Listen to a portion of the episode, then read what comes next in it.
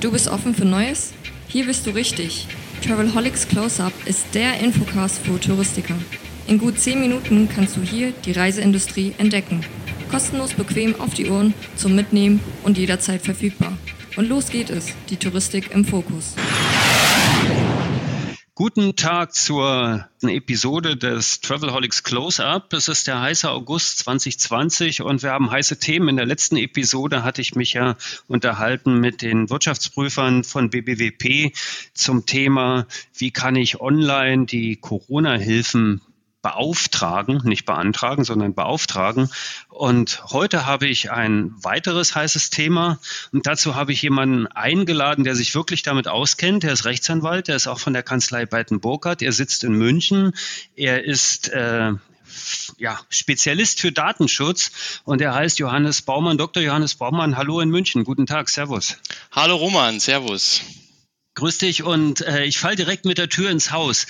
Äh, das Thema, was mich heute und äh, hoffentlich auch die Zuhörer beschäftigen sollte, ist das EuGH-Urteil. Also der Europäische Gerichtshof hat geurteilt zum Thema also, ja, Datenschutz oder Datenströme und das hat einen direkten Effekt auf die Arbeit von vielen Reisebüros, Veranstaltern überhaupt, ja eigentlich von fast allen Unternehmen, die online tätig sind und die mit Daten und Datenströmen arbeiten. Was ist da genau passiert?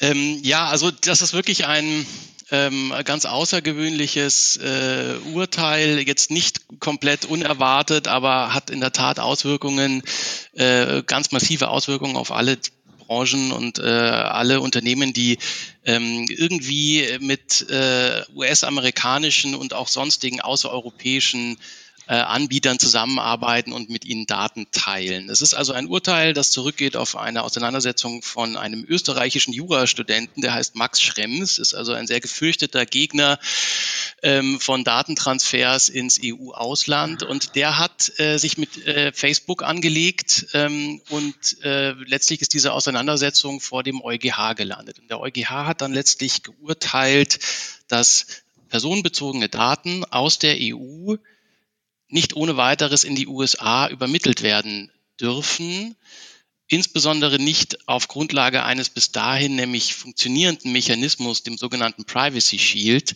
ähm, weil in den USA die Geheimdienste mehr oder weniger unbeschränkt und ohne den Betroffenen da irgendwelche Rechtsbehelfe zu garantieren, äh, auf Daten zugreifen können. Da muss ich jetzt direkt mal zwischenfragen. Zwei Sachen, die mir da sofort auffallen. Das eine, ich meine, das war das Geschäftsmodell von Google, Facebook, Twitter, WhatsApp, keine Ahnung, von jedem Unternehmen, was hier irgendwie tätig ist. Ist das jetzt alles in Frage gestellt? Das ist die erste Frage. Und die zweite ist, wie, wie kann ein österreichischer Jurastudent bis zum EuGH gelangen? Also wer finanziert denn den? ja, der hat inzwischen ist er nicht mehr allein unterwegs. Der hat eine äh, eine NGO hinter sich stehen, ähm, die da aus verschiedenen Quellen gespeist wird. Also es ist in der Tat ein, ein ganz außergewöhnlicher gewöhnlicher Fall. Vor allem muss man sagen, dass das nicht das erste Mal ist, dass dieser Herr Schrems äh, den europäisch-amerikanischen Datentransfer zum äh, Stillstand gebracht hat, soweit ist es ja nicht, aber zumindest in die Nähe gebracht hat. Äh, der hat das nämlich schon mal gemacht mit einem Vorgängermodell des Privacy Shield, des Safe Harbor Abkommens. In der Tat fürchten äh, Facebook, Google, etc. diese Art von Klagen besonders. Ähm, er ist, Herr Schrems ist halt nur derjenige, der das bis zu Ende geht anscheinend. Und ähm, die Entscheidung bisher, diesen Datentransfer in die USA zuzulassen, war immer eine politische. Da hat man halt gesehen, naja, das wird extrem schwierig, wenn wir das in Frage stellen. Natürlich weiß die EU-Kommission und die Datenschutzbehörden, die kennen das Problem in den USA, die kennen diese Gesetze, die wissen, dass es da diese Zugriffe gibt aber man hat einfach äh, ein Auge zugedrückt, weil, wie du ja auch sagst, ähm, äh, also dass das Geschäftsmodell der großen Player war und man kann natürlich Europa auch schlecht vom internationalen Datentransfer abschneiden. Ähm, ja, verstehe ich. Was bedeutet denn das jetzt eigentlich, wenn, wenn ich jetzt mal in die Touristik denke? Es gibt ja auch genug amerikanische Unternehmen im touristischen Sektor, die ebenfalls mit Daten arbeiten.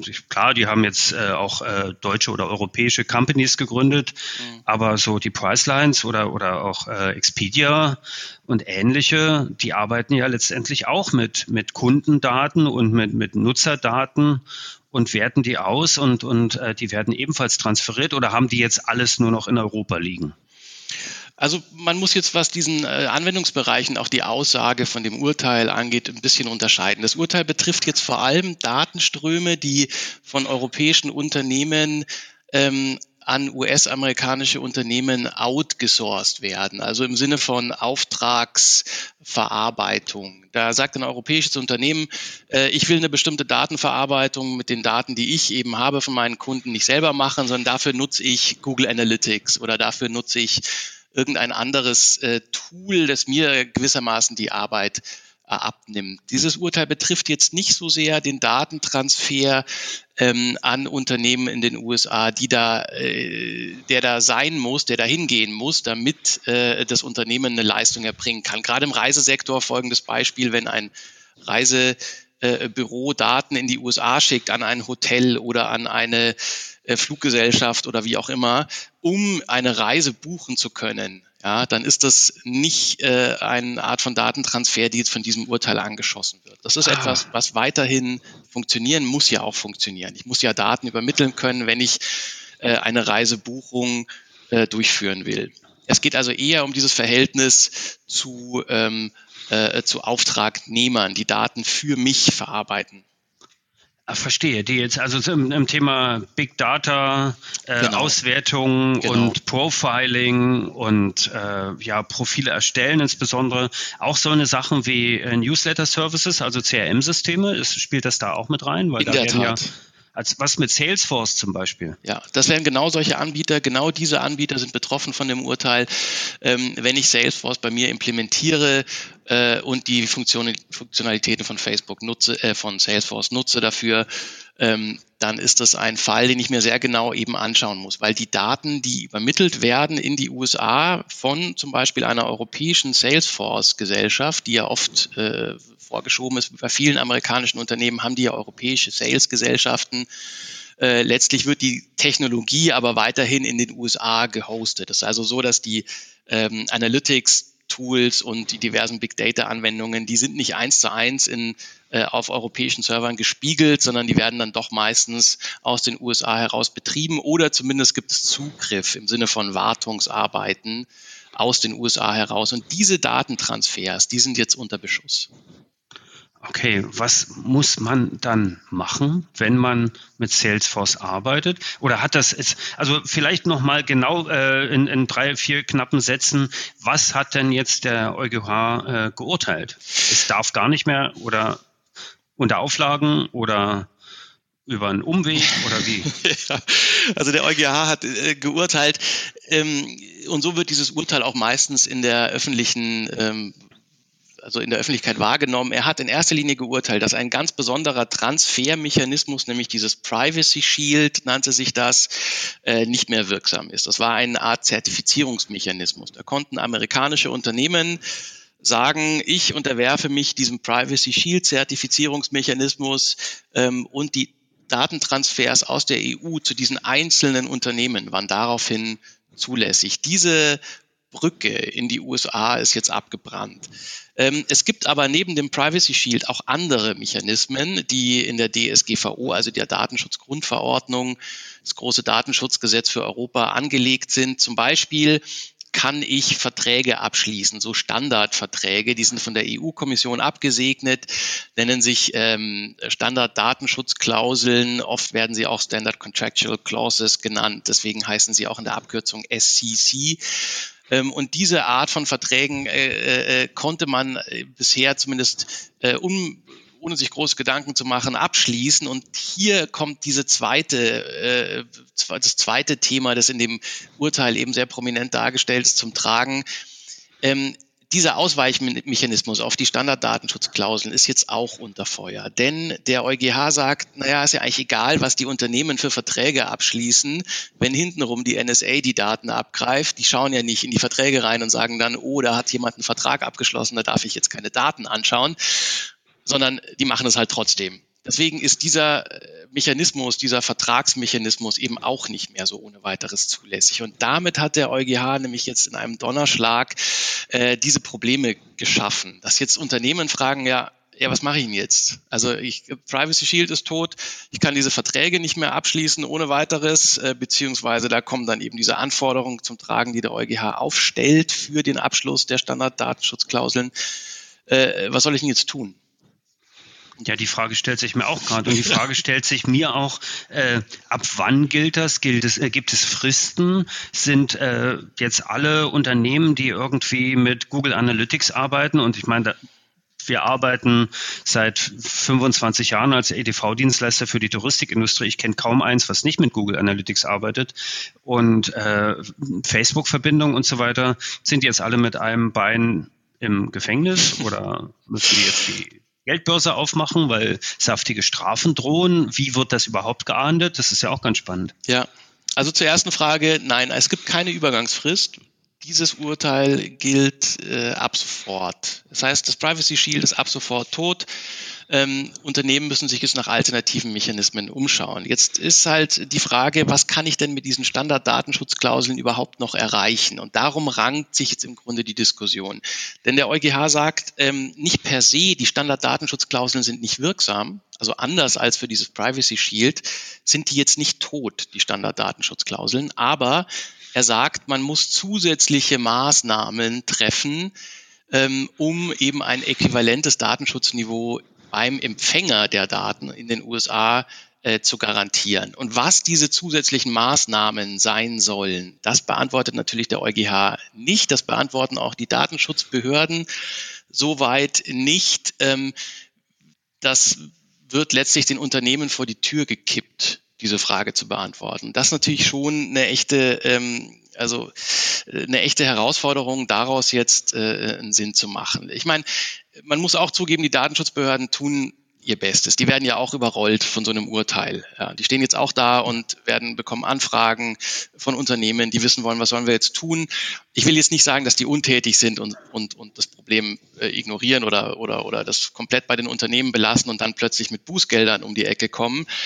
Aber die Datenschutzbehörden stellen sich halt äh, auch gerne hin und sagen, naja, wenn ihr halt Daten in die USA übermittelt, dann müsst ihr schon schauen, ihr seid ja die Datenverantwortlichen, wie diese Daten sicher sind. Da können wir euch jetzt als Behörde keine, äh, keine Lösungen pauschalen Lösungen präsentieren.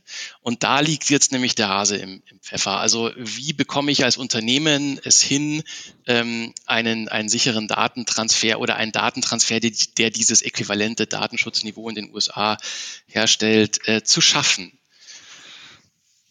Ja, und wie bekomme ich das hin? Also gibt es da bereits Rezepte oder, oder Best Practice oder, oder Lösungsvorschläge seitens von ja, Agenturen oder Unternehmen, die sich jetzt schon darauf spezialisiert haben, mit Blick auf dieses zu erwartende Urteil?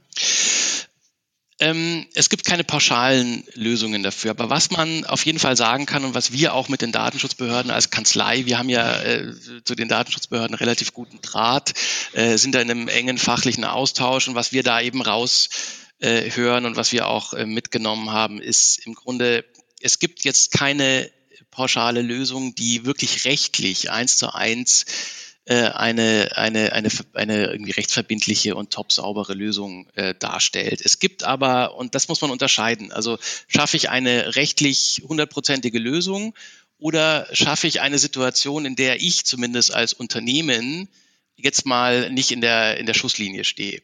Und als Unternehmen müsste man sich jetzt eher auf, diesen, auf diese zweite Situation konzentrieren. Was kann ich also als Unternehmen tun, dass, dass selbst wenn eine Datenschutzbehörde kommt, ich sagen kann, hey, ich habe immerhin alles gemacht, was ich machen konnte. Und da gibt es im Grunde vier Schritte.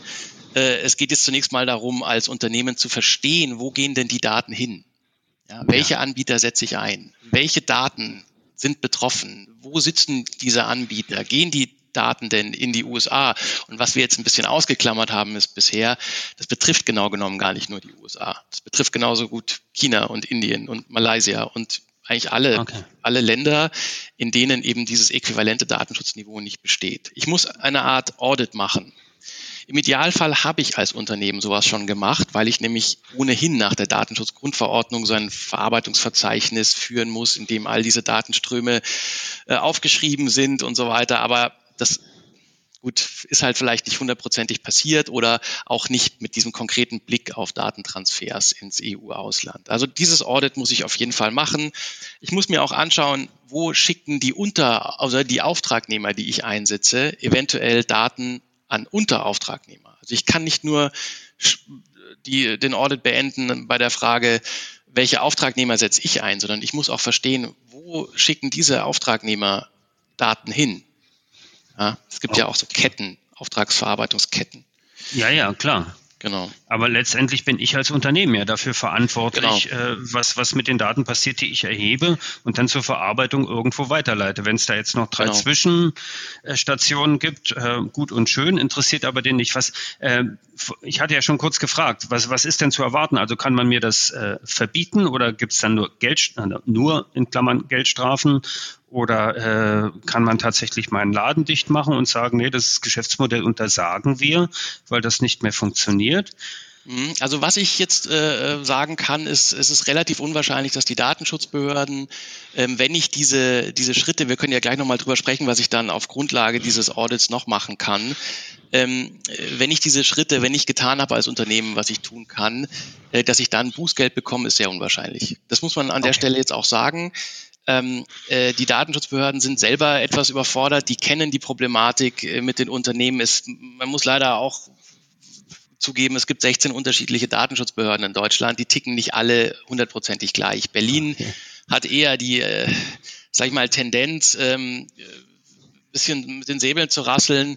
Die Bayern sind da etwas wirtschaftsfreundlicher. Also es gibt da so unterschiedliche Tendenzen. Gleichwohl stimmen die sich natürlich auch ab, die Datenschutzbehörden. Also Bußgeld ist eher unwahrscheinlich, wenn ich eben dieses Audit gemacht habe und dann noch ganz interessant, was ich eventuell auf Grundlage dieses Audits noch machen kann ähm, oder machen muss. Ich muss mir halt dann anschauen, wie ist denn die Rechtslage wirklich in diesen Empfängerländern. Und das ist wahrscheinlich die größte Hürde für Unternehmen, weil das kann ein normales Unternehmen im Detail gar nicht nachvollziehen. Ähm, aber da wird es auch hoffentlich Guidance geben von den Behörden. Jedenfalls ähm, muss ich verstehen, was ist denn in diesen Ländern überhaupt für ein Risiko? Was kann denn da mit den Daten passieren? Und wenn ich dann das mal verstanden habe, für diese Frage kann ich mir übrigens auch standardisierte Fragebögen verwenden. Das ist auch eine Möglichkeit, dass ich mir einmal überlege, welche Art von Fragen stelle ich denn meinen Auftragnehmern dann fasse ich das in einem Fragebogen zusammen und schicke das an alle meine Auftragnehmer, auch konkret mit der Frage, was ist denn bei euch in eurem Land, was gibt es da für eine Rechtslage, die eventuell äh, äh, ja, also Daten gefährden könnte. Ähm, auf der Grundlage würde ich dann eben schauen, was kann ich denn, äh, wie hoch ist das Risiko, dass Daten in diesen Empfängerländern ähm, nicht geschützt sind und dann äh, wenn ich da so einen Mix habe, bin ich eigentlich schon mal äh, auf einem ganz guten Weg. Dann, wenn ich das festgestellt habe und daraufhin äh, die Entscheidung getroffen habe, ich schließe jetzt Standarddatenschutzklauseln an und ergänze sie zum Beispiel um bestimmte Formulierungen oder ich verpflichte meinen Dienstleister eine, Ver eine Verschlüsselung einzusetzen oder was man halt tun kann, äh, auch in technischer Hinsicht, um Daten zu schützen. Wenn ich mir da Gedanken gemacht habe und da eine Lösung präsentiere, dann bin ich von einem Datenschutz-aufsichtsrechtlichen äh, Sanktionen bin ich da eigentlich gut geschützt. Okay, jetzt gehe ich mal ganz konkret äh, in ein Beispiel und gehe mal auf, also nicht eine große deutsche Airline und kein großer Reisekonzern, sondern ich bin ein kleines Reisebüro mit zwei Filialen, habe eine ordentliche Webseite, die baut eine Agentur für mich mit einem etablierten Content-Management-System. Äh, Dort ist Google Analytics eingebunden. Ich habe eine Facebook-Verknüpfung, ich habe einen Instagram-Account und äh, sammle dort Daten. Und ich mache auch Kundenkommunikation über Messenger-Services wie zum Beispiel WhatsApp. Ich mache dort auch Marketing. Das sind alles Sachen, die jetzt üblich sind in der Touristik, die auch Reisebüros geraten werden muss so ein Reisebüro jetzt ein Audit machen oder muss die Agentur äh, sich irgendwie positionieren, die das technische äh, Setting bereitstellt? Und gibt es vielleicht sogar irgendwo bei euch oder ganz offiziell bei einer, bei einer Datenschutzbehörde einen Download-Bereich für bestimmte White Paper, wo ich eben Fragebögen oder Erklärungen oder Ergänzungen zu den Datenschutzbestimmungen, die der Kunde akzeptieren muss, äh, herunterladen und einbinden kann. Ähm, also ja, das Unternehmen, jedes Unternehmen, egal wie klein, muss dieses Audit machen. Die müssen ähm, verstehen, wo gehen Daten hin? Welche Anbieter verwende ich? Wo sitzen diese Anbieter?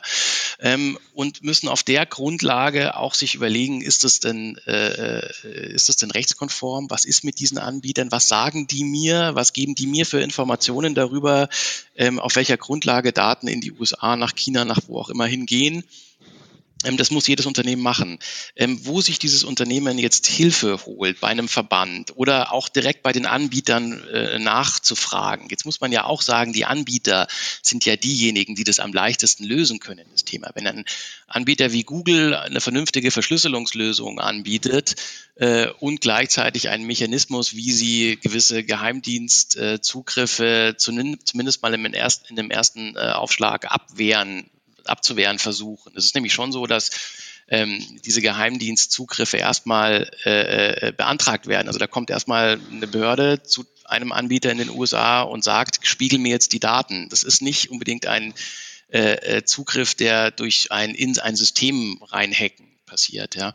Ähm, und äh, wenn ein Anbieter da vernünftige Lösungen präsentiert, wie Google zum Beispiel, die haben jetzt auf Standarddatenschutzklauseln umgestellt. Bis vor kurzem war Google zwei Wochen nach dem Urteil äh, waren die immer noch auf Privacy Shield unterwegs mit ihren Google Analytics und AdSense und was auch immer Tools ähm, und haben jetzt auf Standard-Datenschutzklauseln umgestellt. Also kurz gesagt, der Druck ist auf den Anbietern, die müssen Lösungen präsentieren, aber Unternehmen müssen eben das tun, was sie tun können. Und das ist insbesondere dieses Aufarbeiten äh, der Datenströme, weil immer schlecht ist, wenn eine Behörde kommt und fragt, ja, was habt ihr denn gemacht bisher und das Unternehmen sagt ja nix. Ich habe darauf gehofft, dass irgendwo jemand mir eine Lösung präsentiert. Ähm, das ist schwierig. Es ist immer gut, wenn man sagt, man hat halt äh, ein Audit gemacht, man hat äh, geschaut, wo gehen die Daten hin, man hat die Anbieter angesprochen, man hat äh, versucht, Lösungen zu finden und dann ist ein Reisebüro jetzt äh, von, einem, von einem aufsichtsrechtlichen Zugriff erstmal sehr gut geschützt. Okay, das heißt also, jetzt müssen nicht alle ihre Webseiten abschalten und jetzt erstmal den Kopf in den Sand stecken. Es ist ja eh schon eine schwierige Situation, in der, in der die Touristik ist. Das ist eh schon ja. kompliziert. Insofern, äh, Sie können schon weiterarbeiten und ich habe jetzt verstanden, dass Google auch schon reagiert hat und nicht mehr auf dem Privacy Shield sitzt, sondern tatsächlich andere äh, Mechanismen einsetzt. Äh, wie ist es mit Facebook? Wie ist es mit Insta und, und TikTok? Äh, TikTok lassen wir mal raus. Das kauft, das kauft sich ja die, die diese orangefarbene ja. Aber äh, ja, wie ist es bei denen? Also ähm, das, das ist jetzt eine Einzelfallfrage. Ich bin jetzt nicht ganz im, im Boot, was der letzte Stand ist bei, oder im Bilde, was der letzte Stand ist bei Facebook. Ähm, mhm. Ich weiß, dass Microsoft ähm, äh, Lösungen präsentiert. Die meisten Unternehmen, also werden Google folgen, die meisten Unternehmen, die bisher eine reine Privacy Shield Lösung äh, gefahren haben, werden auf Standarddatenschutzklauseln switchen. Ähm, da dieser Mechanismus aber alleine nicht reicht, wie eben äh, vorhin ja. schon besprochen, muss eigentlich ein Unternehmen wie Google auch erklären, was machen wir zusätzlich. Also nur Standarddatenschutzklauseln abschließen reicht eben nicht, weil damit die Rechtslage in den USA nicht behoben wird, sondern dann muss das Unternehmen auch erklären, wir machen übrigens auch eine Verschlüsselung. Wir gehen mit Geheimdienstzugriffen wie folgt äh, um. Wir haben äh, folgende Policy äh, äh und geben euch folgende Rechte, wenn ein ähm, Zugriff erfolgt etc. Also wenn da drumherum um diese Datenschutzklauseln äh, Lösungen präsentiert werden, ähm, ist das was, womit man schon mal sehr, sehr gut arbeiten kann. Bei Google, ehrlich gesagt, bin ich mir noch nicht so sicher, wie die sich das vorstellen, weil diese, dieses reine Umstellen auf Standarddatenschutzklauseln eben nicht ausreicht. Ich habe die jetzt auch noch nicht gesehen, äh, die konkreten Standarddatenschutzklauseln, was die sich da äh, ausgedacht haben, eventuell auch an zusätzlichen Formulierungen. Ähm, aber äh, klar, also für die, diese Unternehmen kommt das Urteil ja auch nicht völlig überraschend. Äh, insbesondere für Facebook nicht, die ja Stein des Anstoßes waren. Okay, ah ja, okay, alles klar. Ähm, zum Abschluss, weil wir hatten ja gesagt, so gute 20 Minuten äh, reden wir mal über das Thema. Äh, drei Dinge, die ein kleines, und jetzt nehmen wir mal ein kleines Online-Portal, was die Vermarktung von Ferienwohnungen macht, Google Analytics eingebunden hat. Äh, ganz kleines Unternehmen, fünf Mitarbeiter äh, mit Betriebssitz in München. Mhm. Was sollten die jetzt tun? die sollten eine Übersicht erstellen über Unternehmen unter Auft über Auftragnehmer, die von diesem Unternehmen eingesetzt werden. Also insbesondere, wenn ich eine Webseite habe, sollte ich mir halt anschauen, was ist denn da alles drauf auf meiner Webseite. Wie du ja auch vorhin schon meintest, äh, die Agentur macht das oft und äh, dann kümmert sich das Unternehmen nicht mehr drum. Das, das geht nicht mehr. Äh, also da muss ein Unternehmen wirklich verstehen, welche Anbieter sind da drauf und dann verstehen, wo sitzen diese Anbieter. Ähm, nach Erstellung dieser Übersicht soll das Unternehmen einfach äh, den sagen wir mal, die, die, die Rechtslage äh, so weit im Blick behalten, dass zumindest für diese Anbieter mal recherchiert wird, auf welcher Grundlage machen das denn die Unternehmen, auf welcher Grundlage werden da Daten in die USA übermittelt. Das müssen diese Unternehmen ja weitgehend, die US-Unternehmen weitgehend ähm, offenlegen. Äh, das steht oft auf der Webseite etc. Und daraus äh, baue ich mir dann äh, eine Übersicht. Da ist halt dann in der Realität oft auch schon Schluss, weil so ein Unternehmen in der Größe, wie du es jetzt gerade geschildert hast, kann natürlich nicht im einzelnen Rechtslagen in fremden Ländern prüfen. Ja. Ähm, aber mit dieser äh, Information würde ich mich schon mal relativ gut fühlen, relativ sicher fühlen, ähm, wenn eine Behörde mal eine Anfrage stellen sollte oder irgendein Kunde fragt, wie macht ihr das eigentlich mit Datentransfers etc. Und dann muss man einfach ein Auge drauf haben, wie geht es weiter. Wenn ich morgen höre, Datenschutzbehörde verlangt, dass Google Analytics abgestellt wird, ja, dann muss ich mir halt eine Alternative suchen. Dann macht es vielleicht auch Sinn, mal im Vorfeld zu prüfen, was gibt es denn für Alternativen auf dem europäischen Markt. Absolut, absolut. Es gilt wahrscheinlich auch für, also gibt es so Workarounds, die die Companies wie Salesforce oder so schon anbieten? Also hast du da was gehört? Also bei Salesforce weiß ich weiß ich jetzt in der Tat nicht. Ähm, ich glaube auch, dass sich große amerikanische Unternehmen schwer tun werden, jetzt ernsthafte äh, Lösungen, die nur auf dem europäischen Markt stattfinden, ohne Zugriff durch das US-Unternehmen zu präsentieren, auf die Schnelle zumindest. Aber das ist natürlich langfristig oder mittelfristig ein denkbares Szenario. Ja, dass also wirklich Technologie dann ausschließlich in Europa äh, gehostet wird, um dieses Problem äh, zu umgehen. Aber das, darauf hat halt das deutsche Reisebüro erstmal keinen Einfluss.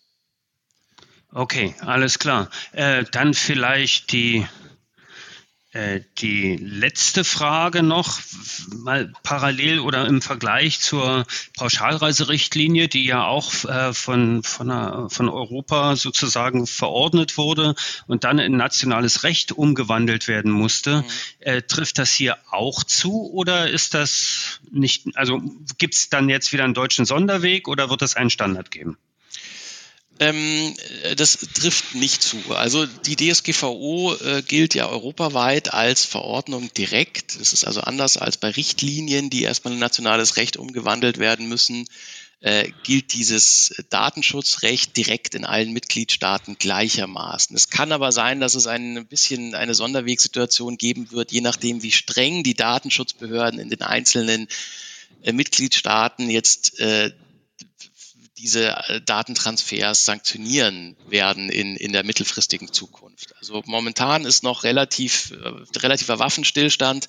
Äh, das kann aber natürlich in, in einem halben Jahr auch wieder anders aussehen. Und da könnte es bisschen zu einer Fragmentierung führen ähm, die äh, deutschen Datenschutzbehörden äh, stimmen sich da ab, bilden so eine Art Gremium, das dann eben für Deutschland gilt. Wie gesagt, es sind an sich 16 Behörden, die sich dann allerdings äh, zusammentun. Und da lese ich bisher raus, ähm, dass es eben äh, mehr eine lösungsorientierte Haltung der Datenschutzbehörden geben soll.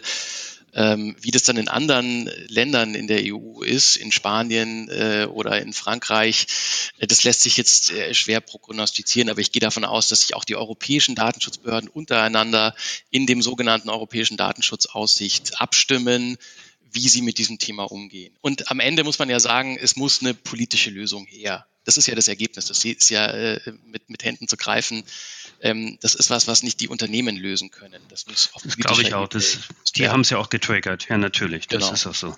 Okay, klasse. Wir sind jetzt ein bisschen über der Zeit, aber ich finde, das Thema ist so spannend und so heiß wie diese Augusttage. äh, es ist mir immer eine große Freude, mit Juristen zu plaudern im Travelholics Close-Up.